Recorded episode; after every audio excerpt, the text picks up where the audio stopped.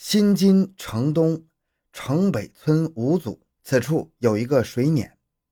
虽然多年以前就不用此水碾碾米打糠了，但是当地人仍沿以以往的习惯，称此地为林碾。林碾居民聪明勤快，各施所长，共奔致富之路。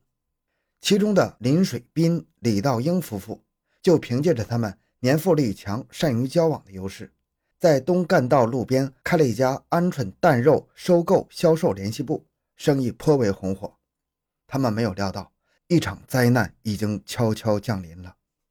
欢迎收听由小东播讲的《恩爱夫妻勤劳致富却被残害，凶手惨无人道终落法网》。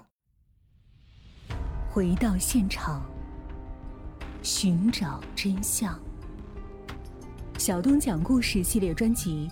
由喜马拉雅独家播出。一九九七年三月八日晚上十一点四十，林水斌、李道英夫妇送走了他们在铺子里打麻将的邻居们，然后关门洗脚，准备就寝。十二点左右，夫妻俩洗完脚，刚脱衣上床不久，突然听见有人敲门。林水兵大声问道：“哪个？我妈？你究竟是哪个嘛？”林水兵生性谨慎，晚上生人敲门一般是不开门的。水兵，咋个了？连我的声音都听不出来了？外面的一个小伙子的声音和腔调，使林水兵觉得这是熟人，只是一时想不起来是谁了。他走出卧室去开铺子的双扇木门，他刚打开一扇门，头还来不及伸出去看，一把亮晃晃的匕首已从门缝中朝他胸前杀将过来。他本能的一闪。躲开了锋利的刀刃，并迅速地抓住那只握刀的手腕，大喊道：“抢人喽！”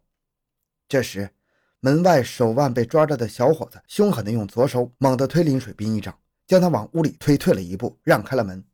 门外小伙子随即跨步进屋，将林水斌逼入死角。此时，另一个个子稍矮、身体粗壮的黑脸小伙子手持一把匕首，迅速从高个的小伙子右边挤身进去。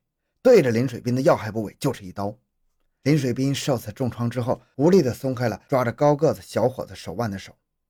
与此同时，高个子小伙子举起手中的匕首，疯狂地朝林水斌胸部乱刺，直至林水斌瘫倒在地，无法动弹。黑脸小伙子刺了林水斌一刀之后，见同伙对付林水斌绰绰有余，随即反身关上了铺子的大门，然后寻找屋子里另外一个人。他们从当天晚上八点半就踩好了点儿并一直暗中注意林水斌铺子里的动向，知道打麻将的人走之后，屋里还有一男一女。黑脸小伙子提着鲜血淋淋的匕首走进卧室，没找到人，随即又返回到杀林水斌的那间大屋子里。由于屋内的杂物较多，再加上光线较暗，找了一会儿没找到人。当他向这间屋东北角走去的时候，一只拖鞋迎面飞来。原来是林水斌的妻子李道英，听见林水斌喊抢人之后，走出卧室，看见林水斌惨遭杀戮，吓坏了，躲到了东北角后门处，不敢吭声。眼看着杀人魔王就要走到自己身边了，慌忙中来不及考虑后果，就抓起拖鞋飞砸过去。黑脸小伙子走过去，左手一把抓起李道英的头发，右手持匕首架在他脖子上，就把他往卧室里拖。把钱拿出来，否则老子要你的命！李道英哪敢反抗，被迫从墙上枕头下拿出了一叠钱，交给了黑脸小伙子，哀求道：“钱全部拿给你了，求求你饶我一命吧！”黑脸小伙子拿到钱之后，随手把钱揣到怀里，然后一刀刺进了李道英的颈部。李道英倒在地上后，双手还死死抓住他的匕首，哀求道：“饶我一命，饶我一命！”此时，高个子小伙子走进卧室。见此情景，上前向李道英一阵乱杀。两个小伙子将林水兵、李道英杀死之后，拿了烟架上的红塔山和红梅香烟，然后骑走林水兵的七零摩托车，迅速离开现场。三月九日早晨一大早，林水兵的母亲刘学芳带着孙子来到林水兵的铺子外，喊林水兵开门，喊了很久也没答应，他就去敲门，一用力，门就被推开了。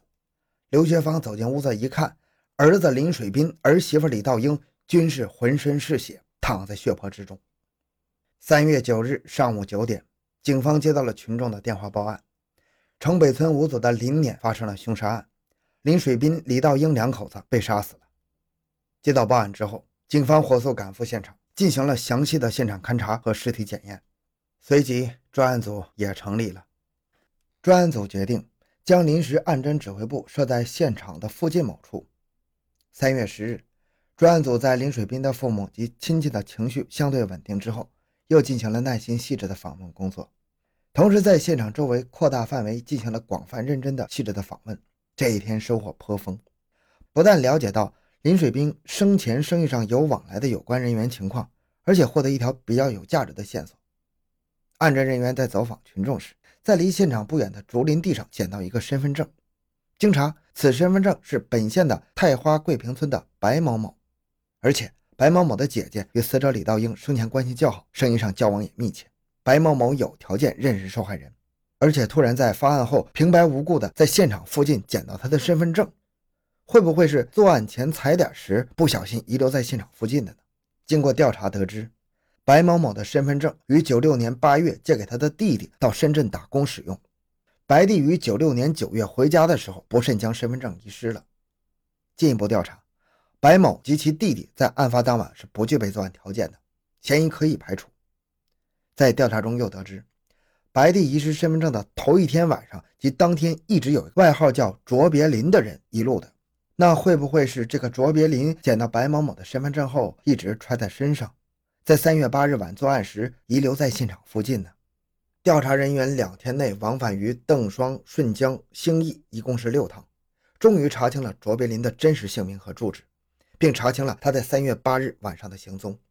最后，卓别林的嫌疑也被排除了。三月十一日，安侦人员在访问受害人李道英的妹妹李志先时，她反映。到三月八日下午五点，有一个从来没与林水斌有过生意往来的男子突然来买了十五箱蛋，而且反复的到铺子上来看了两遍，行为有点反常，但是不知道此人的姓名住址，只知道他的脸上有个刀疤，约三十来岁。那就查找这个刀疤，警方一查就是三天，他们驱车跑遍了重庆、遂宁、资阳等地的禽蛋市场，为了赶时间，他们两顿凑成一顿吃。中午往往就是在车上吃两个面包，喝几口矿泉水。十三日那天，天上下雨，川东的泥巴公路让路上的司机是胆战心惊，稍不注意就会翻车的。有的司机干脆就不走，找个地方住下来，等天晴才走。可是专职司机黄昌贵为了让案侦人员多一点时间查案，硬是想尽千方百计，在确保安全的前提下，哪怕一个小时只能走十公里，也坚持把案侦人员送到目的地。可是。除了在资阳找到了刀疤，并查清他没有条件作案之后，又将林水斌夫妻在重庆、遂宁一带有生意来往的人均一一找到，并且详细的调查之后，都排除了嫌疑。三月十四日下午，一位群众到刑警大队反映了一个情况：有人在三月十三日晚上听见一男一女在说话。男的说：“公安局的人找到我，坚决不说，否则人没有了，钱也要交出来。”为了查清这个情况。专案组连夜反复深入调查两天，发现她的丈夫和朋友均不具备作案条件。再进一步调查，原来是反映情况的群众把话给听错了，又一条线索被否定了。三九案件的案侦没有重大进展。由于办案的辛苦和劳累，专案组成员个个是面容憔悴。专案组会议上，刑侦大队侦查员武林红汇报了一个情况：老家在花桥柳溪村。住的曾远，现名雷雨，在一九九七年一月三十一日，伙同一个叫李东的人，后查名叫李凡的人，在新疆石河子市杀死两人后逃回了新津。一九九七年二月，石河子市警方派人来追捕过，但是因把曾远的名字搞错了，没有追捕到人。刑警大队教导员张振峰接着讲了有关曾远的情况。曾远曾在九五年因为抢劫罪被逮捕过。因为当时他才十四岁，故免于起诉，被释放回家。他父母离婚后，随母到了新疆石河子市。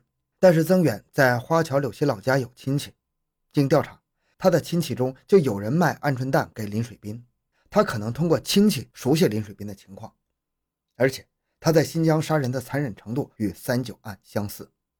工作汇报完之后，专案组展开了激烈的讨论，最后对下一步的工作达成了一致意见。专案组当即分工，一组人负责查找增援、李凡的下落，花桥派出所通力配合，经深入调查，了解到增援李凡在二月中旬在花桥柳溪出现过。三月九日发案，再也没有人发现过增援李凡在新津露面。